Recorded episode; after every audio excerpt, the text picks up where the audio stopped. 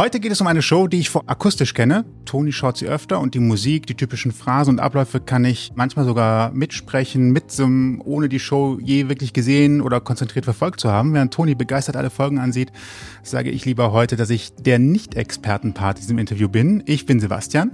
Und ich bin Toni, kein Druck. Und es wird wieder mal Zeit, den Vorhang zu unserem Gesprächspodcast zu heben. Unsere heutige Gästin ist für mich längst eine Ikone der deutschsprachigen Drag-Szene. Sie ist HIV- und AIDS-Aktivistin, Podcasterin, Autorin und neuerdings Host von Drag Race Germany. Also, liebe HörerInnen, macht euch startklar. Welcome to the Mainstage, Barbie Breakout. Ausgang Podcast. Die Gesprächsvollzieher. Hallo. Hallo. Ich glaube, für, für die Parts, die auch noch keine Erfahrung damit hatten, war das jetzt ein sehr tiefes Hallo. Ja, das erinnert mich, ohne zu spoilern, gerade an die aktuellste Folge. True. True. Aber das müssen die HörerInnen, Leser, äh, SeherInnen selbst rausfinden. So. Ja. Eine uns sehr bekannte Künstlerin hat einmal gesagt, und diesen Zitatpart übergebe ich gerne an dich. Ich mache Drag, weil ich gar nicht anders kann. Ja. Kannst du dich äh, an diesen, dieses Zitat erinnern? Honestly, no. Von wem ist das? Von dir. Ach so. Das Blöde dabei ist, ich konnte, Mich. Ich habe gerade gedacht, das ist ein schönes Zitat. das finde ich auch. Äh, Das Doofe daran ist, ich konnte leider das Video nicht mehr finden. Ich habe das irgendwann mal vor Ewigkeiten auf YouTube gesehen. Da hast du, glaube ich, so ein Home Story Interview sozusagen gemacht mit, mit einer ja. Frau. Ich konnte das Interview, wie gesagt, leider nicht mehr finden, aber ich konnte mich noch an das Zitat erinnern und deswegen wollte ich es gerne nochmal aufgreifen. Das war, glaube ich, die Doku vom Y Collective, möchte ich behaupten. Die haben so eine Doku gemacht über Berlin Drag, meine ich. Und da war das drin, ja. Das habe ich aber auch lange nicht gesehen. Fühlt sich denn Aber die Aussage so? steht. Ja, ja. War das, war das vorbereitet oder war es spontan aus der Hüfte geschossen? Weil so wie du jetzt gerade reagiert hast, würde ich fast sagen, das war damals eine Spontanaussage, die ganz gut gepasst hat und dein Leben Ja. Also nicht das Ganze, aber. Ständig wahnsinnig eloquent und vergesse es aber in der nächsten Sekunde wieder. Also das passiert mir ständig. Nein, im Ernst war das auf jeden Fall aus der Hüfte geschossen. Ich weiß nicht, ob ich das Statement heute, also heute noch so unterschreiben würde. Es war damals auf jeden Fall so. Heute habe ich das Gefühl, also das ganze Statement kommt aus der Geschichte heraus, dass ich eben ganz lange keine Begrifflichkeit hatte für meine Identität eigentlich, dass sehr viele Teile von mir weiblich waren, andere waren männlich. Der Rest war irgendwo dazwischen und ich hatte keine richtige, hatte keine Begrifflichkeit dafür. Ich wusste nicht, was das heißt. Habe mich ganz lange auch für trans gehalten, weil ich irgendwie gemerkt habe, so richtig in das heteronormative Cis-Ding passe ich halt definitiv nicht rein. Und da war Drag halt so eine Art Druckluftventil. Ne? Ich habe durch Drag einen ganzen Teil von mir leben können, der sonst so im Alltag äh, nicht oder nur schwierig gelebt werden konnte. Und äh, das meinte ich damit, ne? dass ich da, jetzt hatte ich die Katze auf die Tastatur gelegt, das lass doch mal bitte, Schatz. ähm, dass ich damit eben keine Wahl hatte. So, Drag hat mir, I had to do it, sonst wäre ich explodiert oder implodiert. Weil das sicherlich auch gerade nochmal ein kurzes Thema ist, was anderen Orientierung bieten kann, weil da jede Story anders ist. Ich will nochmal kurz Mhm. auf das Abgrenzungsthema Trans zu Drag gehen. Mhm. Wo hast du für dich gemerkt, ach, das ist gar nicht Trans, es hat einfach was mit dem Thema Drag zu tun und das ist die Richtung, die ich eigentlich gehen möchte, weil vielleicht löst das beim einen oder anderen auch nochmal Gefühle aus. Also die Verwechslung bei mir war ja nicht äh, Drag oder Trans, sondern die Verwechslung war Trans und Genderfluid sein oder nicht binär sein. Und Drag war nur das Ventil dazu. Aber klar, ich, ne, Drag ist nicht, ist nicht Trans. Drag ist Entertainment, Drag ist äh, Performance und Being Trans ist natürlich Identität. Und das eine kann natürlich das andere beflügeln und begleiten, aber es sind natürlich grundverschiedene Dinge und das sollte man auch wirklich nicht verwechseln. Wir haben es gerade schon kurz drin gehabt. Du bist seit allerneuestem, wir haben das Jahr 2023, zweites Halbjahr, Mhm. um es mal so grob einzugrenzen, der Host von Drag Race Germany und trittst damit in die Fußstapfen von der wahrscheinlich oh, doch bekanntesten Drag Queen der Welt, RuPaul. Yes. Hast du damit eigentlich so einen Höhepunkt erreicht, als was du als Drag Queen machen kannst? Oder ist das so ein Ich habe jetzt Zwischen... gepiekt und kann mir nächste Woche einfach die Kugel geben und alles ist gut. Vielleicht hast du noch ganz andere Sachen im Kopf.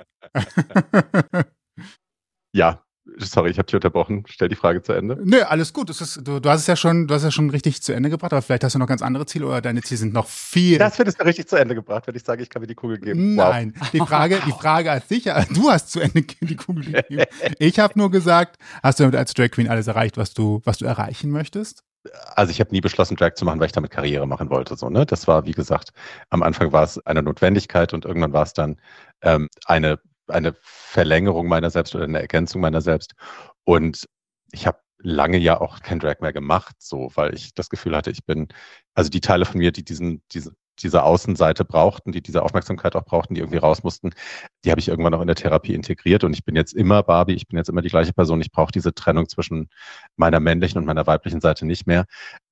Und insofern war Drag für mich ganz lange auch kein wahnsinnig wichtiges Thema mehr. Also ich hatte das Gefühl, ich bin als Barbie nach wie vor präsent, indem ich zum Beispiel Podcasts gemacht habe und während der Pandemie versucht habe, auch so mit den Leuten in Kontakt zu bleiben und auch durch mein Buch immer noch Leuten äh, auch ein bisschen Hilfestellung zu leisten. So, das war ja auch immer Thema bei mir, sowohl in den Podcasts als auch im Buch. Und ich hatte jetzt gar nicht mehr dringend das große Ziel, mit Drag irgendwelche Karriereziele zu verfolgen oder zu erreichen. Und habe tatsächlich erst, als ich glaube, Shopping Queen war das erste, wo ich wieder gedacht habe, ach na Mensch, das könnte aber spannend sein da könnte ich über das Buch erzählen da könnte ich über HIV sprechen. Dann habe ich diese, dieses Shopping Queen Special gemacht, zusammen mit äh, Stella und Pam und Absinthia und Pam. Nee, wer war noch dabei? Wir waren es zu viert, ne? Ja, genau. Und dann kam The Diva in Me, das war für RTL Plus, meine ich. RTL Now heißt das heute, oder? Ich weiß es gar nicht. Bin wahnsinnig informiert mit meiner eigenen Geschichte. Ähm, und das wäre auch so eine, also kam daher im Gewand einer Hilfeshow. Ne? Wir helfen Frauen, die so ein bisschen den Glauben an sich selbst verloren haben, through the magic of drag wieder ins Leben zurückzufinden. Und ich hätte dann wahrscheinlich gar nicht so viel groß weitergemacht, wenn dann nicht die Anfrage gekommen wäre für Drag Race Germany. So, also mir, ich war ganz, war ganz zufrieden damit, dass ich eben so im Hintergrund bin und ab und zu ein bisschen Ratschläge gebe oder Menschen interviewe und mal was Kluges sagen darf in einem Interview. Das hätte mir wahrscheinlich gereicht. Wann hatte ich die Anfrage erreicht? Ist das so eine typische Situation äh, auf dem Klo und statt der Zeitung ist es das Smartphone auf einmal kommt die Nachricht? Statt oder der Zeitung kommt die Drag-Anfrage. ja. Das kam, also das letzten Sommer, ne? Sommer 22 waren ja schon die Castings hier in vollem Gange und ich kannte durchaus auch Leute, die da involviert waren und so. Und wurde immer gefragt, willst du nicht mitmachen? Habe ich gesagt, also auf gar keinen Fall als, als Contestant. Den Hunger habe ich nicht mehr und die, den, den Willen, mich in Situationen zu begeben, wo es mir, wo meine Sicherheit und meine, meine Ordnung irgendwie gefährdet ist. Das ist mir nicht, da bin ich nicht hungrig genug. Und ich hätte natürlich super gerne einen Juryposten gehabt oder Guest Judge zumindest irgendwie so. Und da hat sich aber keiner gemeldet. Und dann habe ich irgendwie gedacht, na gut, dann, dann nicht. Und dann war ich auch nicht besonders sauer und habe gedacht, okay, das Kelch ist dann von mir vorübergegangen, wer auch immer das jetzt macht. Und dann kam wann so eine E-Mail. Und dann haben die so gesagt, du, wir würden gerne mal so ein Gespräch mit dir führen. Und dann war ich so hoch. und habe mich dann gleich am nächsten Tag und habe mich dann, habe mir freigenommen von der Arbeit, habe einen Job abgesagt, habe mich angemalt und habe mich hier vor meiner, vor meiner Handykamera gesetzt mit gutem Licht. Und dann war das ein sehr nettes Gespräch von einer Viertelstunde und zwei, drei Tage später hatte ich dann die Zusage. Also es war alles relativ schnell. Und irgendwie zu einfach fast schon, oder? ja. Das ist ja das Gute, wenn man so viel schon gemacht hat wie ich. Du hast quasi eine digitale Visitenkarte da draußen rumliegen. Die Leute können, ne, wenn die wissen wollen, kann die alte moderieren, können sie sich das angucken, kann die freisprechen, können sie sich einen Podcast anhören. Also ne, es ist, ich habe so viel gemacht über die Jahre, dass man theoretisch äh, das alles anzapfen kann und gucken kann, was man bekommt. Und ich glaube, das hat natürlich auch geholfen wie ganz kurz nochmal, weil die Ursprungsfrage war Situation. Das heißt, es war jetzt keine besondere Situation, weil manche Geschichten passieren ja wirklich so out of a nowhere. Man sitzt gerade beim Camping und kriegt so eine Nachricht und eine E-Mail oder so, sondern das war einfach normale Alltagssituation, Büro, ich war Mail kommt rein, zack. Unten und war bei der Post gewesen, habe glaube ich mein Postfach ausgeräumt oder so und war auf dem Weg zurück nach Hause, stand an der Ampel. Kurz oh. aufs Handy geschaut und dann so, oh. Kategorie Life Happens, da war's. Ja. Ja, und dann hattest du die Zusage, dann gab es eine ganze lange Zeit der Vorbereitung und wie war es dann im Endeffekt von der Zusage bis zu dem Moment, an dem du zum ersten Mal vor der Kamera auf dem Mainstage gestanden hast? Wie hat sich das angefühlt? Also erstmal nach wie vor surreal.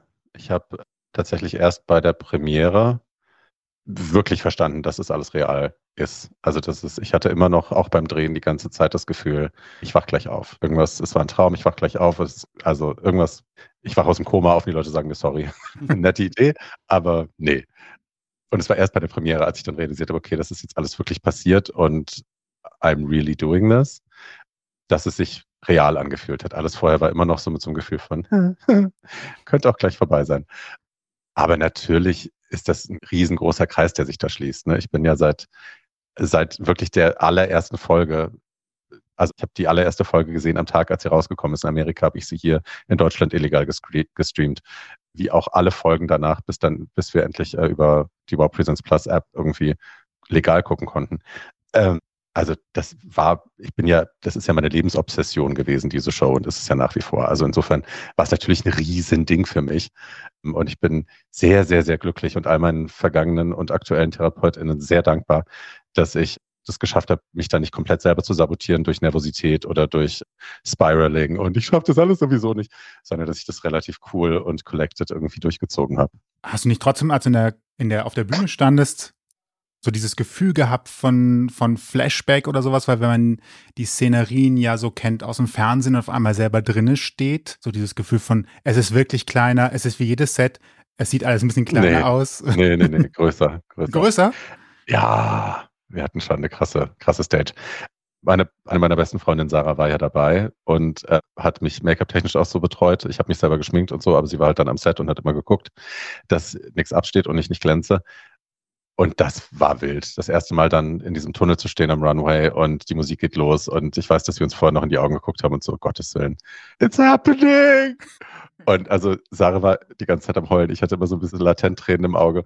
Äh, musste mich schon sehr zusammenreißen. Und natürlich das erste Mal dann zu sagen, don't fuck it up und so. Also die, die iconic Phrases, die man halt kennt seit 100.000 Jahren. Das war schon alles wild immer. Was ich gerade noch interessant finde, du hast dich selber geschminkt und hast noch Unterstützung. Wie groß war jetzt der Unterschied nochmal für HD, da nochmal was draufzulegen? Oder hat das alles ganz gut geklappt mit dem Alltagsbesteck, sage ich mal? Also ich arbeite ja im in den Medien. Ich bin ja professionally Make-up-Artist für Film, Funk und Fernsehen. ähm, insofern ist mir das, weiß ich natürlich, was ich machen muss, damit das so und so aussieht. Ähm, und ich meine, am Ende, was die im Schnitt dann nochmal bearbeiten, wie viel Glow oder Blur die da nochmal drauflegen oder nicht, äh, das ist nicht in meiner Hand. Aber ich fand das sah alles immer ganz anständig aus vor Ort. Ich finde, das sieht auch auf auf, auf Band hätte ich beinahe gesagt. Im Fernsehen sieht es auch sehr, sehr gut aus. Also keine Sorge. Spulen wir nochmal so ein kleines bisschen zurück. Du hast schon von den Anfängen von Drag Race gesprochen, von RuPaul's Drag Race, muss man ja in dem mhm. Fall sagen. Kannst du so ein bisschen mal erläutern, was das eigentlich genau ist für diejenigen, die vielleicht noch nie davon gehört haben? Also, wenn ihr euch vorstellt, eine komplett bekloppte und sehr selbstironische Mischung äh, aus einem amerikanischen Beauty Pageant, also einem, einem Schönheitswettbewerb, dann ganz viel America's Next Topmodel dazu gestreut und das eben aufgemischt mit Dingen, die man können sollte, wenn man in Drag eine Karriere machen will. Also Lip-Sinken, Tanzen, Schauspiel, Impro, Kostüme nähen und all das eben in einem Competition-Format zusammengedampft, wo dann eine gewisse Anzahl Drag Queens gegeneinander antreten. Äh, jede Woche gibt es eine neue Challenge. Es gibt eine Mini-Challenge meistens und eine Maxi-Challenge. Es gibt einen Runway, wo Klamotte gezeigt wird und am Ende landen die zwei Schwächsten, eine gewinnt und die zwei Schwächsten landen im Lip-Sync und wer den Lip-Sync verliert, muss nach Hause gehen. Und das macht man dann so lange, bis nur noch drei übrig sind oder vier und dann gibt es eine Gewinnerin. Und Geld. Außer in UK, da gibt es kein Geld. Ja, weil die öffentlich-rechtlich sind quasi. Ne? Ja. Dafür Anerkennung ist ja auch nichts, nichts Schlechtes. Ja, und ich glaube auch vor allem. Ich würde Geld nehmen. Stimmt. Was und von den ganzen. Entschuldigung. Ich war äh, schon fertig. Okay. Was von den ganzen ja, Herausforderungen wirst du als die größte sehen? Ist das jeweils immer was Neues an Klamotte auflegen und aufzeigen das Anstrengendste oder sind es dann doch eher die einzelnen Herausforderungen, nenne ich sie einmal auf Deutsch, die gestellt werden oder die Impro-Geschichten, was ja auch heißt, dass du wirklich spontan sein musst. Was glaubst du ist so die größte Herausforderung dann in der ganzen Show für die einzelnen Mitmachenden?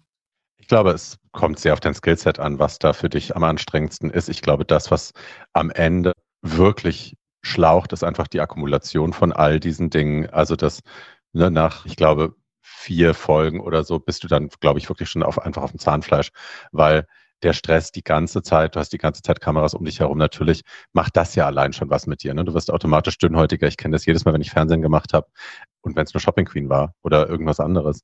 Ich, du wirst emotional dünnhäutig. Ich weiß auch nicht warum. Äh, ist einfach so.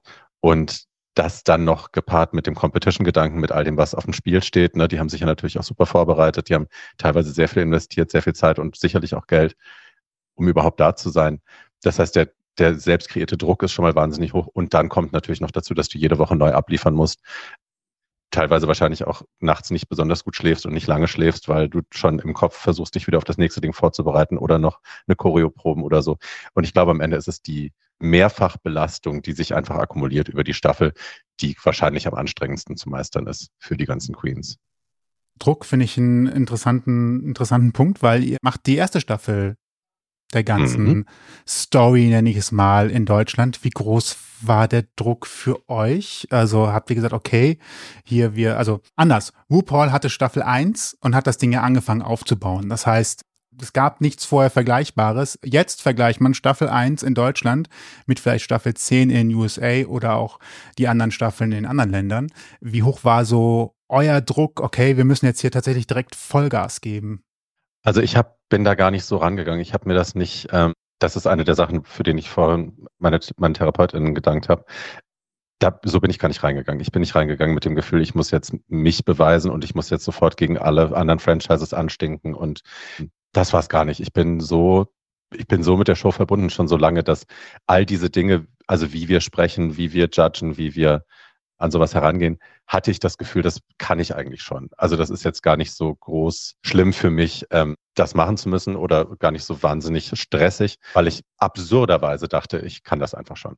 Und ähm, ich glaube, der, der große Druck, den ich empfunden habe, oder die, die Nervosität, die ich empfunden habe, war eher, äh, kann deutsches Drag da mithalten? Und wird das, also ich hatte ein bisschen Sorge, dass es eben zu, zu trashig ist teilweise. Oder ich hatte die andere große Sorge, und das sieht man ja auch in manchen anderen Franchises, dass es halt einfach nur Abklatsch ist von amerikanischem Drag. Und das fände ich dann auch total schade. Ne? Also wenn da nur Girls gestanden hätten, die alle aussehen wie Weida Chachki oder wie XYZ, ähm, hätte mir das leid getan, einfach weil ich mir gewünscht habe, dass wir eine Show machen, wo wir auch auch ne, wenn ich das nie wieder irgendwo anders sagen wollen würde, aber ein bisschen deutsche Identität mit reinbringen. Also ein bisschen, bisschen was reinbringen, was uns eigen ist. Und das hat ja Gott sei Dank funktioniert. Gott sei Dank waren die alle Wahnsinn. Und wir haben ja auch ein bisschen Internationalität, deutsche Internationalität. Wir haben ja auch Österreicher ja. und Schweizer dabei, was ich ja auch immer. Es hat ein bisschen ja. Wetten das Feeling für die Älteren unter uns, die das schon mal. für die Älteren unter uns, die Wetten das noch kennen. Guten Nein. Abend auch nach Österreich und die Schweiz. mein Lieber. Ja. Von daher gibt es ja nochmal ganz guten Blick auch über die Grenzen hinaus.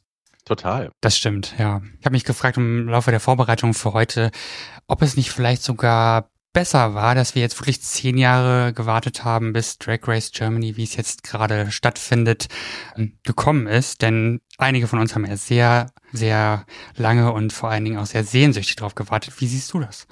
Ich sehe das genauso wie du. Ich glaube, das war eine, ein, ein Blessing in disguise quasi, dass wir das so spät bekommen haben. Es gab ja 2013 gab es ja die ersten Bemühungen von einer Münchner Filmfirma namens Phantomfilm. Die haben als überhaupt erstes Franchise äh, überhaupt, also als erster Lizenznehmer überhaupt weltweit eine Lizenz gekriegt für Drag Race außerhalb von, von Amerika, haben viel Geld dafür ausgegeben und sind dann damit hier durch Deutschland, ähm, durch alle Fernsehanstalten gewandert und haben versucht, das Ding unterzubringen und keiner hat sich getraut. Da war ich damals auch schon als eine mögliche Hostin von mehreren im Gespräch und wir haben da öfter hin und her geschrieben und uns getroffen und so. Aber es ist einfach nicht zustande gekommen, weil Fernsehdeutschland noch nicht so weit war, weil man nicht gedacht hat, dass man damit Geld verdienen kann. Ähm, und was ein Glück. Was ein Glück, ne? Weil ich glaube, also A, wären wir die Ersten gewesen. Das heißt, wir hätten ganz viele Fehler gemacht. Wir wären sicherlich zerrissen worden international. Ähm, das hätte mir nicht gut getan und das hätte auch niemand anderem gut getan.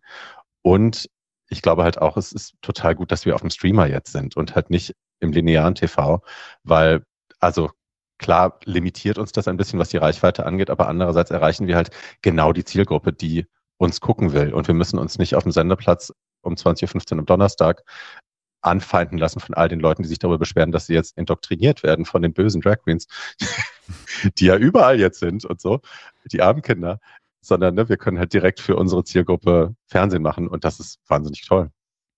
Ich äh, ganz kurz nur für mich als Meinungs-Sidestep. Klingt nach einem sehr konservativen Deutschland, das nicht in der Lage ist, auch einfach mal ein bisschen selbstständig aus, äh, aus der Box heraus zu denken. Also, dass wir so als Zuschauer da ein bisschen hm, konservativ unterwegs sind und Neues ist immer ein bisschen schwierig. Das sagt man in Deutschen auch insgesamt ein bisschen nach, dass Veränderungswille nicht ganz so groß ist, dass, dass deswegen auch so ein bisschen Vorbereitungs Zeit von außen braucht oder Vorbereitungsbearbeitung von draußen. Sind Deutsche tatsächlich so schwierig, wenn du schon gerade sagst, Medienproduktion ist auch so ein bisschen dein Ding? Sind wir so ein bisschen festgefahren? Also, ich glaube, ich weiß von vielen Leuten, die hinter den Kulissen versuchen, queeren Content überall unterzubringen, jetzt beim öffentlich-rechtlichen oder beim privaten Fernsehen. Ähm, und es ist irrsinnig schwierig, weil wenn es kein karnevalistische Komponente hat, wenn man die Männer im Kleid nicht auslachen darf, ähm, tun sich die Deutschen da ein bisschen schwer äh, auf den Entscheiderpositionen im Fernsehen, ist einfach so Fakt. Und ich meine, ne, was die Rezeption angeht, muss man ja nur in irgendeine Kommentarspalte gucken, wo irgendein queerer Mensch momentan erwähnt wird. Ähm, der muss ja noch nicht mal eine Perücke aufhaben. Aber ja, ob das jetzt ne, in irgendwelchen seriösen Medien ist oder auf Instagram oder sonst wo, äh, die Hetze ist ja überall gerade massiv. Und das bin ich froh, dass uns das erspart bleibt. Wir hatten äh, gerade eben das Thema Franchise, das heißt, es gibt so bestimmte Geschichten, die natürlich im Rahmen dessen vorgegeben sind. Das wird nicht auf einmal eine mhm. komplett andere Bühne geben oder einen komplett anderen Ablauf, sondern soll ja auch wiedererkennbar sein. Ich erwarte ja jetzt bei McDonalds auch nicht zwangsläufig auf einmal Bratwürste. Oder Burger King. das wäre mal revolutionär. Aber toll. Queen Nuggets, Queen Nuggets. Revolution, auf die wir alle gewartet haben. Ich finde Queen Nuggets viel besser, aber dann bitte auch außerhalb von Pride Month, ja? aber trotz alledem die, die Hosts der Show, wenn es nicht gerade RuPaul selber sind, äh, ist, zum Glück nicht mehrere, die Hosts der Show, die bringen sich auch selber mit ein. Wie viel Barbie steckt quasi am Ende des Tages im, im fertigen Produkt? Wie viel konntest du dich selber einbringen mit deinen eigenen Wirken und Ideen? Oder gab es da Grenzen? Ähm, also ich habe relativ freie Hand gehabt tatsächlich, was meine, also was zum Beispiel angeht, ob ich jetzt Sachen übersetzt habe, ob ich die Sätze, die Catch-Sätze, die auf jeden Fall sein müssen, ob ich die im Original gelassen habe oder wie ich die übersetzt habe, ähm, ne, da wurde mir eigentlich freie Hand gelassen. Also ich erinnere jetzt keinen Moment, wo irgendjemand gesagt hat, ach nö, lass mal lieber so machen. Mhm. Und das war natürlich so gut. Andererseits ist natürlich, also ich entscheide da ja auch nichts alleine, was jetzt die, die Challenges angeht, was die Lip-Syncs angeht oder so. Insofern, wir waren ja immer ein Team. Also ich habe ja zwei feste Co-Hosts, Gianni Jovanovic und Diane Brill, die eben immer dabei waren und wir hatten natürlich meistens auch Guest Judges. Und insofern war das dann immer demokratisch entschieden.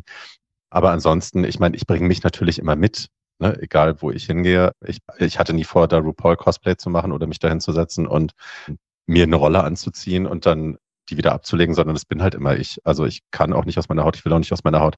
Und ich werde auch unglaubwürdig. Ich bin nicht so gut im Schauspielen. Ich werde unglaubwürdig, wenn ich nicht, wenn ich nicht ich bin. Und das will ja keiner sehen. Du hast deine Co-Hosts und Judges schon angesprochen, vor allem Gianni und Diane Brill. Gianni Jovanovic und Diane Brill natürlich. Wer sind die beiden? Kannst du noch ein bisschen mehr zu den beiden erzählen? Also Gianni ist auch schon bekannt in Deutschland natürlich lange als Aktivist. Er kommt aus dem, also Sinti-Roma-Background und hat darüber über sein Leben auch schon ein Buch geschrieben. Die Kinder der kleinen Mehrheit heißt das, glaube ich, wenn ich, ich hoffe, ich habe es nicht falsch gesagt, er killt nicht. ja, ich, ich glaube, es heißt die Kinder der kleinen Mehrheit. Und Gianni ist ne, ein, ein Powerhouse, sieht wahnsinnig gut aus, hat sehr schöne Zähne und ist mir sehr, sehr, sehr ans Herz gewachsen. Wir haben uns sehr verliebt. Und Diane Brill ist natürlich eine internationale Fashion-Ikone. Also es ist immer schwierig, das den Kindern erklären zu müssen, welchen Stellenwert Diane Brill hatte. Aber wenn man davon ausgeht, dass in den 70ern und 80ern äh, das, das Leben der, der Fashion Welt und der, der, der Kunstwelt ähm, sich natürlich in New York befunden hat und Andy Warhol da ganz groß war. Und wenn man nach Paris geschaut hat, Thierry Mugler einer der Götter war und so. Und sie war halt mit allen, sie war die Muse von Mugler, sie war beste Freundin von Warhol, sie war halt überall mit drin. So, Diane Brill war halt the Queen of the Night und ist eine unfassbare, es ist mir eine unfassbare Ehre, dass sie dabei ist. Und sie ist halt auch irrsinnig tolle Energie. Also ich liebe, liebe, liebe sie. Wie hat es sich eigentlich für dich angefühlt? Du hast vorhin schon mal so ein bisschen angerissen, aber wie hat es sich für dich angefühlt, als du dich dann zum ersten Mal auch komplett in der Sendung gesehen hast? Vor allen Dingen so Judging Panel Jury-Tisch. Wie, wie war das im Endeffekt? Ach du, erstmal habe ich gedacht, naja, ist viel von unten gefilmt, ne? Freut man sich natürlich als mehrgewichtige Person, wenn jemand mal so richtig von unten ins Doppelkind kriecht mit der Kamera. Ähm, das ist immer schön. Aber ansonsten Natürlich toll, natürlich toll. Also natürlich ist das unfassbar. Am Anfang ist natürlich immer Herzrasen und die Nervosität, äh, ne, alles irgendwie anhalten zu wollen und zu gucken, sieht doch alles okay aus, ist die Lace weg, steht nichts ab, habe ich keinen Popel in der Nase. Aber das, ich natürlich war nichts davon der Fall und es haben so viele Leute sowieso vor Ort drauf geguckt, dass alles super aussieht. Äh, und als mir das dann auch innerlich klar geworden ist, konnte ich mich entspannen und dann ist es natürlich einfach nur noch toll. Wann hat es bei dir das Lampenfieber gelegt? Also war es wirklich so mit los geht's und dann war es weg? Oder hat man. Also ich hatte nicht so richtig Lampenfieber, sondern ich hatte so, ich bin einfach dann nervös, dass alle Abläufe klappen und dann werde ich so stolperig. Ne, dann, ich rede ja eh ohnehin schnell. Schwierig war Eliminierung, weil ich dann manchmal äh, ne, in Vorbereitung auf diesen Moment solltet ihr blablabla, Song vorbereiten, bläh. Und dann da Eliminierung nicht zu schnell zu sagen, sondern so sagen, dass man das dann auch noch äh, gut hören kann. Das mussten wir manchmal zwei oder dreimal machen. Aber das sind wirklich, also das ist Kleinscheiß. Zeigt aber auch, wie professionell Fernsehmachen geht und dass ja. selbst einfachste Geschichten Übung, Konzentration und auch immer wieder wiederholen brauchen. Das vergisst ja. man ja manchmal. Ich habe mal gehört, dass RuPaul das Probleme hat, damit Decision auszusprechen. Und really? Ja, das habe ich mal in irgendeinem Podcast gehört. Da hat Michelle erzählt, dass er damit Probleme hat und sie es sich öfter vorsagen müssen, dass es dann auch wirklich flüssig rauskommt. Und äh, das wird ja für alle, die es kennen, die Drag Race kennen, das wird ja sehr, sehr oft gesagt. Hast du Du hörst What's the Tea oder hast ja, What's the Tea ja, ja. gehört? Religiös. Ich finde find das ja so süß, weil wir kennen natürlich RuPaul und Michelle Visage zusammen als dieses On-Stage-Duo und einige wissen natürlich, dass die auch eine Vorgeschichte haben, dass die lange Radio zusammen gemacht haben. Aber ich finde halt gerade, fand den Podcast gerade so cute, weil du halt gemerkt hast, dass Ru halt auch mit seiner, mit seiner Legasthenie und so einfach zwischendrin auch so ganz schön lost ist irgendwie. Und Michelle halt eigentlich immer so das, das Vögelchen der Vernunft auf der Schulter ist, die ihr so einflüstert, wie man Sachen richtig sagt. Wie heißt diese Queen nochmal? Und so. Das so spricht man das aus. Ach, wirklich? Süß. Wirklich süß. Ich habe ihn gerne gehört. Ich auch. Kann ich auch nur noch empfehlen. Also die Folgen gibt es ja, glaube ich, noch zu hören. Also wer Bock darauf hat, sollte sich das auf jeden Fall nochmal geben. Man sagt ja immer so ein bisschen, it takes a village und mhm. du musstest natürlich auch für all deine Auftritte bei Drag Race perfekt aussehen. Das hat man, konnte man schon raushören, das hast du nicht ganz alleine gemacht. Deswegen wäre es natürlich noch umso spannender zu wissen, wer hat dich in, in deinen Outfits unterstützt. Make-up-technisch wissen wir es ja schon, aber wer hat dich in deinen Outfits unterstützt und wie habt ihr das überhaupt alles geplant? Ähm, also ich habe meine, als ich die Zusage bekommen habe, habe ich ähm, direkt der Wildemann Bescheid gesagt, weil also Kevin Wildemann macht seit vielen Jahren auch immer schon mal Sachen für mich. Gar nicht so oft im Nachhinein ist mir aufgefallen. Also wir haben, glaube ich, er hat, glaube ich, vorher drei, vier Outfits mal für mich gemacht. Aber wir sind halt super eng befreundet und ähm, ich sage mir, wenn ich eine Drag-Tochter hätte, wäre es die Wildemann, obwohl die kein Drag macht, aber it feels like family so. Und ähm, Kevin kann halt, ne, der kann diese ganzen super geil, also A kann der Schnitt wie niemand anderes und der macht halt diese super glitzerigen, tollen Red Carpet Geschichten. Und vieles davon ist natürlich auch das, wie ich auf dem Runway einfach aussehen wollte. Ich wollte sehr, sehr teuer aussehen und High-End und ne, Drag Race würdig einfach aussehen. Und da war natürlich Kevin die logische Wahl. Und wir haben dann irgendwie war auch klar, dass der nicht jedes Outfit machen kann. Und dann habe ich natürlich Isabel ins Boot geholt. Isabel ist auch seit, Gott, seit 20 Jahren, glaube ich schon, sind wir ein Team oder seit 18 oder so. Und die hat man auch zum Beispiel bei, bei der Shopping Queen Geschichte gesehen, weil sie da allererste Person überhaupt in der Geschichte von Shopping Queen während der Einkaufszeit ein komplettes Kleid genäht hat für mich. Und Isabel, ne, wir kennen uns eben schon eben wahnsinnig lange und sehr gut und die kennt meine Maße und die ist irrsinnig schnell und flink und hat tolle Ideen. Und das war natürlich auch total klar, dass die dazukommen muss. Isabel Seidler, Isabel Jazabel heißt die bei Instagram. Dann haben wir noch Nico Sutor dazu geholt, auch eine gute Freundin von mir, die auch ein Label hat und auch super nähen kann und tolles mit Mode. Die ist beim Kaltblut-Magazin auch als, als Fashion Editor.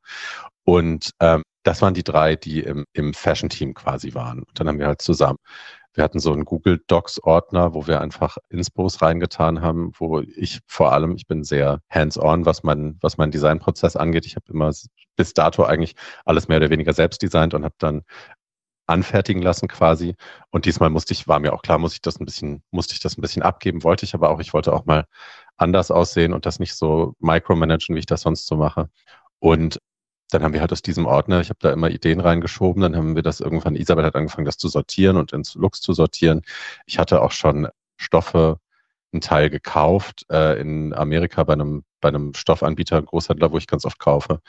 Die hatten Black Friday Sale und dann habe ich einfach mehr oder weniger auf Verdacht Riesenmengen guten Paillettenstoff gekauft ähm, und habe mir den schicken lassen. Und dann haben wir teilweise haben wir mit dem Stoff angefangen, hatten eben einen Stoff und haben uns dann überlegt, was könnte man damit machen. Oder die Wildemann hatte irgendwie schon fertige Skizzen in der Schublade und hat gesagt, so, das würde ich gerne machen. Wie findest du das? Und dann haben wir uns da aus verschiedenen Richtungen genähert und es war dann sehr, sehr, sehr arbeitsintensiv für die drei. Und ähm, ja, am Ende ist rausgekommen, was bei rausgekommen ist, was natürlich wahnsinnig, wahnsinnig toll ist. Es gibt, wer das schauen möchte, ein kleines Format, das ich auf Instagram ins Leben gerufen habe, das nennt sich Behind the Seams, also hinter den Nähten. Und da gibt's jede Woche zu der Folge Drag Race, zu dem Kleid auf dem Runway, ein kleines Gespräch mit mir und dem Designer, wo wir irgendwie darüber sprechen, oder der Designerin, wie das Kleid jeweils entstanden ist. Das kann man sich sehr schön anschauen auf meinem Instagram-Profil. Habt ihr euch spontan manchmal noch umentschieden, Sachen umgenäht oder noch ja. perfektioniert vor Ort? Ja, ja, ja. ja. Allein fürs also Adrenalin, Ort denke ich, ne? Nein, vor Ort nicht, um Gottes Willen. Okay. Das hätte nicht funktioniert. Nee, aber es gab hier schon, wir hatten Sachen teilweise schon relativ weit und hab, dann habe ich irgendwie einen Rappel bekommen und gesagt, nee, so aber nicht. Oder Isabel hat gesagt, ich finde aber der Rock muss länger und so. Also sowas gab es natürlich auch. Woher kommt die Inspiration dann für sowas? Läuft man mit offenen Augen durch Berlin oder guckt Instagram leer nach Looks oder was man adaptieren könnte, wo man Teile von übernehmen könnte, was man miteinander kombinieren könnte? Auch, auch. Also ich habe meine Grundidee war eigentlich, dass wir anfangen ähm, oder dass wir Looks aus meiner Karriere nehmen, die es eben schon gab und versuchen, die neu zu interpretieren oder sie geiler zu machen, größer zu machen, mit mehr Geld einfach daran zu gehen, mit mehr Zeit, mehr Perfektionswillen ähm, und so Teilstationen meiner Karriere dadurch nachzuzeichnen. Ähm, das haben wir bei ein paar Looks gemacht dann gab es einfach, es gab, also ne, ich habe immer schon ein Morticia-Kleid gehabt. Es gab verschiedene Morticia-Kleider in meiner Karriere, die alle Isabel gemacht hat. Ähm, das ist immer eine Inspiration für mich gewesen. Ne? Ich bin, ein großer Teil von mir ist sehr goth. Das sieht man. Leute, die mich erst seit ein paar Jahren kennen, wissen das nicht. Leute, die mich schon länger kennen, können sich an diese äh, Inkarnationen von Barbie auf jeden Fall noch erinnern.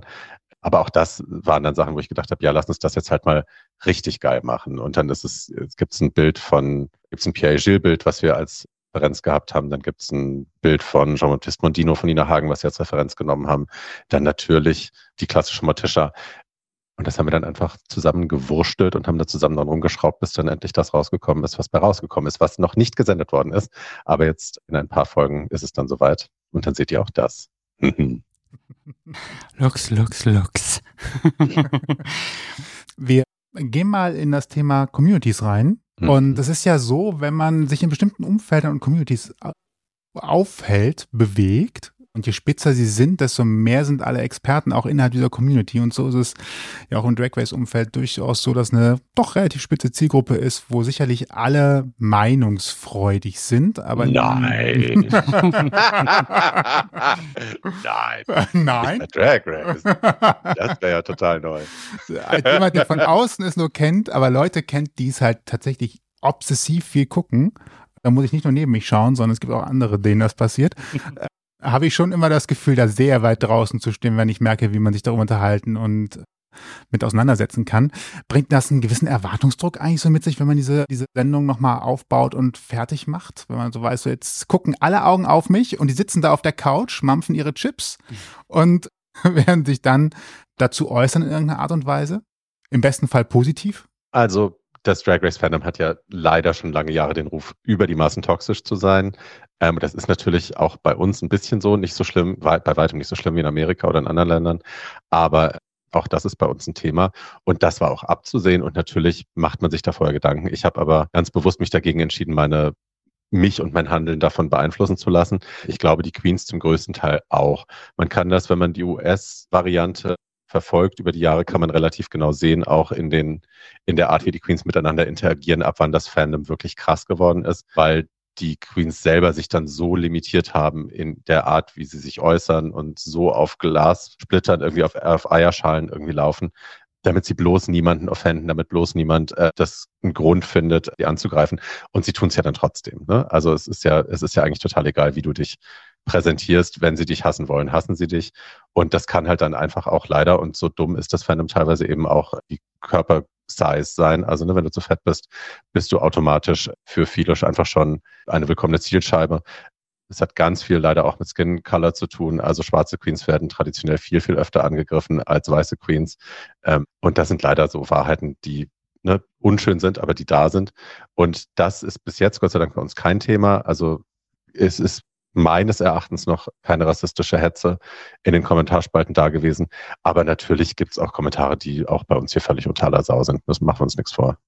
Hast du dich vorbereitet im Sinne von, es gibt ein Community Management oder sowas, die für dich einfach mal ein bisschen rausfiltern, Kommentare löschen und so weiter, auch deine Profile ein bisschen im Auge behalten, dass da nicht irgendwelche blöden Kommentare drunter stehen oder hätte es so im Nö. Rahmen, dass du es selber locker alles machen kannst? Nö, also ich, nee, locker sehe ich es auch nicht. Ich bin, was Shitstorms angeht, tatsächlich auch gebranntes Kind und habe da einiges schon erlebt. Insofern gehe ich da nicht mehr wie ich da früher rangegangen bin. Früher hätte ich, äh, wenn ich so einen Job bekommen hätte, Tage in den Kommentarspalten zugebracht, einfach nur um jedes bisschen zu lesen, was die Leute über mich denken und in der Hoffnung, dass es alles positiv ist, aber es ist natürlich nie immer nur positiv und dann hätte ich mir die negativsten Nachrichten am längsten im Kopf behalten und wäre damit ins Bett gegangen und wieder aufgewacht und wäre meines Lebens nicht mehr froh gewesen. Und weil ich das aber Gott sei Dank nicht zum ersten Mal mache, weiß ich, dass ich all das nicht mehr tun darf und tu es halt auch einfach nicht. Insofern ist mein Umgang damit ein bisschen entspannter geworden, aber ich kann natürlich nicht lügen. Sowas macht natürlich trotzdem was mit einem. Ne? Also auch allein das massive Bedürfnis der Leute, mir ihre Meinung mitzuteilen, egal ob es jetzt online ist oder auch wenn sie mich irgendwo sehen, weil sie dann finden, dass die oder die Entscheidung nicht die richtige war oder nochmal erklärt haben wollen, warum wir so oder so entschieden haben, was natürlich total absurd ist. Aber ja, es ist total schön, dass die Leute so involviert sind bei dieser Show und dass sie so mitfiebern und emotional so da mitgehen, weil davon lebt die Show natürlich auch und es ist dann auch das, was uns hoffentlich Staffel 2 garantiert, dass die Leute einfach mitfiebern und das auf, auf Social Media wirklich am Leben halten und größer machen. Aber andererseits ist es natürlich total nervig, wenn du mit Freunden ins Kino gehen willst und dann kommt jemand auf dich zu und ist so, hey, wir müssen reden. Und ich denke so, actually we don't. Also ja, es ist ein bisschen weird manchmal. Wo du gerade so eine weirde Situation angesprochen hast. Ich habe ja gerade eben schon auch mit, wann ist die Nachricht gekommen, Situation schon für ein bisschen äh, Skurrilität gesorgt. Möchte ich kurz Entscheidungen, die einem zufällig zugeworfen werden, vielleicht auch eine Realität, wenn man in der Supermarktkasse steht und auf einmal weird über die aktuelle Staffel angesprochen wird und gesagt wird, das hätte sie jetzt so nicht entscheiden dürfen oder sowas. Ist das wirklich etwas, was man sich in der Art und Weise vorstellen muss, wo man aus dem Nichts, wo man gerade noch drüber nachdenkt, habe ich eigentlich jetzt alles eingepackt, was ich haben wollte an Lebensmitteln, auf einmal auf die Show angesprochen wird? Also das passiert, passiert natürlich nicht so wahnsinnig häufig, weil ich auch einfach ähm, ich neige dann dazu, mein Haus nicht zu verlassen, wenn ich Aha. das Gefühl habe, ich bin gerade irgendwie dünnhäutig oder es ist, äh, wir hatten jetzt zwei relativ kontroverse Folgen nacheinander und da bin ich Gott sei Dank zwischendrin krank geworden und musste sowieso nicht vor die Tür. Aber also das hätte ich dann ungern erlebt. Aber ja, natürlich kommt das, dass Leute auf mich zukommen und sagen, ich muss jetzt mal irgendwie was sagen. Aber heute zum Beispiel, ich war, auf, war in Kreuzberg unterwegs und war da, stand da vorm Lidl und habe auf mein Uber gewartet und da kam jemand auf mich zu und sagte nur, du bist doch Papi Breakout und ich so, ja. Und dann war der aber total lieb und süß. Ich habe schon gedacht, um Gottes Willen, jetzt kommt wieder so eine Nummer und der wollte einfach nur sagen, dass er meine Arbeit toll findet und froh ist, dass ich da bin. Und sowas passiert halt auch und das ist natürlich total schön. Vielleicht an dieser Stelle nochmal der allgemeine Aufruf, immer seid nett zueinander. Richtig. Denkt dran, es ist eine Show, die soll Spaß machen, es soll Unterhaltung bieten. Es geht nicht darum, irgendwie, dass da über große Lebenswirklichkeiten entschieden wird und alle haben ja auch die Chance, durch die Aufmerksamkeit, die sie erhalten haben, danach auch noch mit ihrer neu erworbenen Präsenz groß Dinge zu machen. Also ob man jetzt in, in Folge drei oder in Folge sieben vielleicht gehen muss, ist deswegen nicht irgendeine Tür zugeschlagen, dass man nicht noch irgendwie aktiv sein kann und da irgendwas verbaut wäre, sondern es ist eine, eine Unterhaltungsshow am Ende des Tages, die nicht in den ja, meisten Fällen nicht existenziell ist. Also feindet deswegen nicht Leute an. Naja, und ich meine, also wenn, dann sollen sie bitte uns anfeinden. Ne? Also am schlimmsten finde ich, wenn sie dann die Queen anfeinden, die den Lip Sync zum Beispiel gewonnen hat oder so, wo ich dann echt immer denke, also Tessa musste sich so viel Mist anhören, einfach weil sie halt Fan-Favorite oder zwei Fan-Favorites nach Hause geschickt hat. Und das finde ich so unter aller Würde, dass dann wirklich die Fans sich nicht so blöd sind, Queens persönlich anzugreifen und auch nicht empathisch genug sind, sich vorzustellen, wie das ist. Ich meine, das sind ja reale Personen, die diese Momente jetzt nochmal erleben müssen, wenn das gesendet wird. Die müssen nochmal dadurch durch das durchleiden, dass sie in the bottom gelandet sind, weil sie, weil wir ihre Leistung nicht gut genug fanden. Und dann schicken sie jemanden nach Hause die sie wahrscheinlich auch total gerne gemacht haben, irgendeine Schwester, die mussten sie nach Hause schicken. Und dann bricht dieser Sturm von zigtausenden oder hunderten Messages und Verlinkungen und Kommentaren bei Instagram, bei Facebook und sonst wo, bricht dann über den zusammen. Und also Tessa hat dann einfach angefangen, Leute zu blocken und das haben dann Leute auch wieder persönlich genommen. Wie kann die mich blocken? Ich muss doch nur meine Meinung sagen, wo ich auch denke, Schatzi, niemand ist verpflichtet, dir für deine beschissene Meinung, Entschuldigung, zur Verfügung zu stehen. Du hast kein Recht, dich auszukotzen über andere Leute. Ähm, und die sollen dir dann auch noch freundlich begegnen und dir, also dir Zugang zu ihnen gewähren. Das finde ich absurd. Ich finde das wirklich absurd. Also ich finde, Blocken ist da auch Selbstschutz. Wenn dich Leute behaken und dir immer wieder negative Scheiße schicken, natürlich blockst du die. Ich würde die auch blocken. Self-Care. Ja. Bye. Und diejenigen, die halt dann eben unflätig werden, den Falschen gegenüber, nutzt doch eure Energie darin, den anderen Unterstützung zukommen zu lassen, die rausgeflogen sind, ihnen gut zuzusprechen und nicht darin, äh, die vermeintlich blöd anzufeinden, die jetzt halt weitergekommen sind, obwohl es nicht ihr Favorite war. Also da kann die ja. Energie auch deutlich wertvoller untergebracht werden. Ja. Äh, genießt es, ist eine Show, die Spaß machen soll. Wäre jetzt mein ist, Aufruf von außen, vom Seitenrand. Ja. Das Lustige ist, wenn man sich diese Profile anschaut, die diesen Scheiß posten, und das ist ja nicht nur bei Drag Race so, das ist überall so, fast alle immer so ein ähm, Be Kind Hashtag oder so in ihrer Insta-Bio, wo du, ach echt, Leute, wirklich. Also die Selbstreflexion und die Selbst Wahrnehmung, die Ehrlichkeit sich selbst gegen, ist halt bei manchen Menschen echt, also so dünn wie die Butter auf dem Brot. Das ist Wahnsinn. Wahnsinn. Delusion, wie man sagt. Ja. wir hatten uns das tatsächlich auch nochmal so ein bisschen aufgeschrieben am Rande, nur so ein kleiner Seitenaspekt, wo wir gerade Communities haben, die LGBTQIA Plus Community, wenn man sie überhaupt so groß aufweiten mag, weil ja zum mhm. Beispiel wir als Teil der Gay Community merken ja auch schon innerhalb dessen, dass da Abspaltungen stattfinden und vielleicht gerade nicht so der Zusammenhalt da ist, den man sich vielleicht für alle wünschen würde. Wie siehst du das? Meine ich das nur, dass das da so manchmal auch ein bisschen sehr stark gruppenmäßig zugeht? Oder ist das tatsächlich etwas, wo wir vielleicht auch als große Community nochmal lernen müssen, aufeinander zuzugehen, aufeinander zuzuhören und als gemeinsame Community zu sehen, um auch Dinge zu erreichen wie Sichtbarkeit nach vorne gehen für mehr Toleranz in der Gesellschaft? Also ich finde, wir müssen als Community müssen wir erstmal die, die verletzlichsten Mitglieder unserer Community schützen. Und das sind immer noch Transmenschen ganz vorne. Und ich kann, ich könnte gleichzeitig kotzen und heulen, wenn ich sehe, wie viele, vor allem cis-weiße schwule Männer, sich mittlerweile da entfernen und sagen, nee, jetzt LGP und so und weiter geht's nicht. Wir brauchen das T nicht, wir brauchen die Transmenschen nicht, die gehören nicht zu unserer Community. Wir machen unser eigenes Süppchen. Könnte ich kotzen. Ähm, ich finde, wir müssen uns alle erinnern, dass wir nur zusammen stark sind, dass wir aufeinander aufpassen müssen. Wir sind eine Familie. Und zwar wirklich alle von uns. Und ähm, Respectability Politics, also das, das Bedürfnis, sich durch Anpassung an eine heteronormative, wie soll ich das, Mehrheitsgesellschaft, ähm, sich dadurch Anpassung irgendwie assimilieren zu können und dadurch nicht mehr verfolgt zu werden. Also das ist alles Blödsinn. Das ist wirklich alles Blödsinn. Wir müssen aufeinander aufpassen. Period. Punkt aus. Starkes Statement, da braucht man auch gar nicht weiter nachfragen.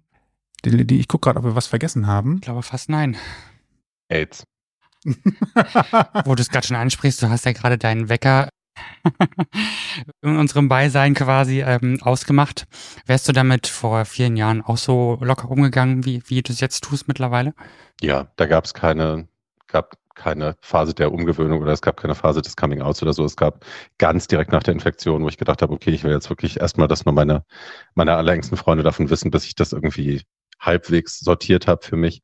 Die Phase gab es und das war dann auch relativ schnell vorbei, weil eine von denen sich verplappert hat auf dem Chillout und dann wusste es dann doch relativ schnell ganz Berlin. Also die Partyszene, ne, in der ich mich bewegt habe, also ein kleiner Teil von ganz Berlin. Aber es, also ich hatte nie die, nie das Bedürfnis, das irgendwie unter Verschluss zu halten oder dass das keiner wissen soll oder so. Mir war von Anfang an klar, dass das auch wie alles andere in meinem Leben kein Geheimnis ist bin ja ein offenes Buch, das man an jeder Stelle aufschlagen kann. Was war das trotzdem für ein Gefühl, als du die Diagnose bekommen hast? Also vielleicht auch noch. Also war super. Ja. okay. Ja. Ging mir super. Ein schönster Tag in meinem Leben. Nee, war scheiße, weil, also vor allem, weil die, die Ärztin, zu der ich gegangen bin, es war eine Hausärztin und keine Schwerpunktärztin. Und ich dachte halt, ich mache es richtig, indem ich da einen anonymen Test mache, für den ich Geld bezahlt habe. Ne? Du kannst ja, hättest das, ich hatte das beim Gesundheitsamt oder so für umsonst bekommen. Aber ich war halt auch bequem, der, die war bei mir in der Straße und dann habe ich gedacht, okay, gehe ich da hin. Ähm, und ich war da halt auch vorher schon, die war eine super Hausärztin eigentlich. Und dann habe ich da eben den anonymen Test gemacht und saß da im, im Wartezimmer und ich meine, ihr werdet das kennen, ne? jeder, der schon mal einen HIV-Test gemacht hat, kennt das. Du denkst, jeder Blick, der auch nur so ein bisschen in deine Richtung geht, denkst du, alles klar, das war's. Ich bin's, ich bin positiv und so. Also man neigt dazu, alles zu überinterpretieren und so war das an dem Tag auch. Fakt war aber halt auch, dass das, es gab sehr viel zum Überinterpretieren. Also es gab die Sprechstundenhilfe, die immer schon so in meine Richtung geschaut hat, so ein bisschen panisch. Und dann hat die, die eine Ärztin rausgeholt und haben sie mich zusammen so angeschaut und haben getuschelt. Und dann kam noch jemand dazu und haben die zusammen getuschelt und mich wieder angeschaut. Und dann dachte ich, okay, also ich glaube, ich bin nicht paranoid, aber ich glaube, das sieht nicht gut aus. Und dann bin ich da ins Zimmer, in das Sprechzimmer. Und dann hat die mir das so relativ lapidar dahin geknallt und hat gesagt, ja, sie sind positiv. Und ich war so, okay, krass. Ähm, und habe halt gewartet, ne, weil ich war, habe das Gespräch, ich war da zigmal schon dabei, ich habe mit zig Freunden und Beziehungspartnern und äh, so ganz viele Leute schon begleitet, die genau dieses Gespräch schon geführt haben. Und das war halt immer anders. Und es war immer irgendwie informiert und ein Arzt, der versucht, dich aufzufangen und dir die Angst vom Tod zu nehmen und dir beizubringen, dass das alles kein Todesurteil mehr ist und so. Das war es ja auch 2006 schon nicht, wo ich die Diagnose bekommen habe. Ähm, aber sie wollte das so nicht machen. Sie hat irgendwie, das war ihr erstes Mal, dass sie das machen musste und deswegen war sie irgendwie überfordert und fand, dass das irgendwie, glaube ich, auch ein bisschen meine Schuld ist, dass ich sie in diese Situation gebracht habe. Ja, das war also nicht so schön und ähm, kann ich jedem nur empfehlen. Also ne, macht eure Tests bitte bei, bei Schwerpunktärzten oder beim Gesundheitsamt, weil da habt ihr mit Fachmenschen zu tun, die euch wirklich helfen können, wenn es positiv sein sollte und die euch genau die Informationen geben können, die ihr braucht. Äh, und auch Aufruf, Aufruf an die Hausärzte, sich vielleicht ein bisschen äh, zu modernisieren. So nicht kategorisch. Alle Hausärztinnen machen Fehler, aber meine und ich weiß auch von einigen anderen neigen dazu auch aufgrund der Schwerpunktärzte, die sowas vielleicht schon mal öfter gemacht haben, wissen die auch, welche Reaktionen kommen und wissen dann einen auch emotional abzuholen oder vielleicht zu gucken, jemanden aufzufangen in der Situation, dass man da jetzt nicht komplett desperate die Tür rausgeht. Vielleicht nochmal ganz wichtig, weil ja, aber das sollte ja eigentlich zum, zum, zum Rüstzeug gehören, ne, von jedem Arzt. Das, also jeder, jeder Mensch, der in einem medizinischen Beruf arbeitet und Diagnosen verkündet. Es muss ja nicht eine HIV-Infektion sein, aber stell dir vor, das ist eine Krebsdiagnose, die du verkünden musst, die halt dann tatsächlich potenziell vielleicht richtig scheiße ausgehen kann das einfach nur dahinschmeißen und dann hoffen, dass die Person sich schnell aus deiner Praxis verpisst, weil dir das unangenehm ist, kann es halt nicht sein. So. Und ja, medizinisches Wissen, was HIV tatsächlich noch bedeutet, wäre sinnvoll gewesen, aber also auf menschlicher Ebene war das halt einfach so schlimm. Ich hatte ja die Fakten, kannte ich ja alle. Ich hätte halt einfach gerne, ich wäre gern anders behandelt worden. Ja, in meiner kleinen Vorstellung gibt es auch wenigstens so eine kleine Fibelbibliothek digital auf dem mhm. Computer, wo man halt sagen kann, folgende Diagnose, hier nochmal kurz, stichwortartig, was der Arzt jetzt nochmal berücksichtigen sollte, sagen sollte, was man, worauf man hinweisen sollte. Was die nächsten Schritte sind, ist übrigens was ganz wichtig, egal welche Diagnose ja kommt. Ich erwarte ja auch, wenn ich Krebs als Diagnose bekomme oder vielleicht, keine Ahnung, Leber, irgendwas oder sowas, erwarte ich ja, okay, und jetzt wissen wir, was es ist und wie geht es jetzt weiter? Ja. Da muss ja jetzt draus was, was draus folgen. Ja, gerade bei einer, also bei einer Infektion, die halt irgendwie super gut behandelbar ist, und das war sie ja damals auch schon, äh, kann man das ja einfach direkt mal sagen. Kann man mal sagen, hier, Sie werden nicht an HIV sterben, es ist super behandelbar, Sie haben die gleiche Lebenserwartung wie andere Menschen. Sie können es übrigens, äh, wenn Sie in erfolgreicher Therapie sind und unter der Nachweisgrenze sind, können Sie das auch nicht mehr weitergeben. Das sind ja alles Informationen, die man gerne gehört hätte und die nicht kamen. Die habe ich dann am nächsten Tag bekommen oder bei meinem nächsten Termin mit einem tatsächlichen Schwerpunktarzt. Aber beim Erstgespräch waren die leider nicht da. Aber ist doch schon mal ein schöner Tipp für all diejenigen, die zum Testen gehen, nochmal daran zu denken, vielleicht Schwerpunktärzte zu finden. Das Gesundheitsamt tatsächlich, zumindest in den großen Städten, sind die auch sehr fit ja. ähm, und wissen, was zu tun ist und äh, bieten das an. Nochmal ein sehr wichtiger Hinweis. Wollen wir nochmal kurz zum, zum Welt-AIDS-Tag, auf den Welt-AIDS-Tag und den Livestream eingehen? Ist der dieses Jahr auch wieder? Machst du einen Livestream am Welt-AIDS-Tag? Also ich habe ja verschiedene Jahre den schon gemacht, deswegen fragt ihr auch mit zusammen mit meinem Schwerpunktarzt äh, Dr. Ingo Ochlast. Und wir haben den, also ich plane ihn, ich kann noch nicht mit Sicherheit sagen, dass der funktioniert. Ich habe ein bisschen die Hoffnung, also ich habe ein neues Konzept geschrieben quasi, weil ich die Hoffnung habe, dass mit dem neuen Drag Race Fame wir das ein bisschen größer aufziehen können dieses Jahr und einfach mehr Menschen erreichen können. Aber da ist das letzte Wort noch nicht gesprochen, deswegen will ich auch gar nichts versprechen. Vielleicht findet der gar nicht statt oder nur sehr klein. Aber ich versuche ihn so groß wie möglich zu machen, dass wir einfach mehr Leute informieren. Weil das Lustige ist, innerhalb der Community, also ja, innerhalb der Community ist es wichtig, dass die Leute nach wie vor informiert sind und wissen, wie sie sich schützen können und so. Aber das läuft ja eigentlich auch schon ganz gut. Ich glaube, das größte, die größte Aufklärungsarbeit ist nach wie vor außerhalb der Community zu leisten und die Leute außerhalb meiner Bubble zu erreichen. Das ist halt das eigentliche Ziel. Ne? Da müssen wir, da müssen wir hin. Falls dieser Termin stattfinden sollte, wird man wahrscheinlich wie alle anderen Termine bei dir über dein Social Media Profil informiert, also Instagram. Mhm. Ist ja so momentan immer noch der linearste aller unabhängigen Kanäle, glaube ich, die man da, die man da haben kann. Magst du vielleicht ganz kurz nochmal deine Profile, Websites, wenn man dich erreichen kann, mehr über dich erfahren kann, kurz nochmal verbal kommunizieren? Sehr gerne.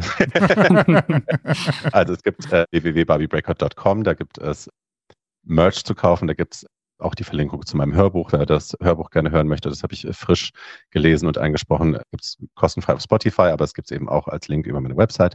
Ähm, da kann man alle, da gibt es einen Linktree, da kann man alle Podcasts finden, da kann man alles finden, was ich so gemacht habe. Presse, Bio, Kontakt, bla.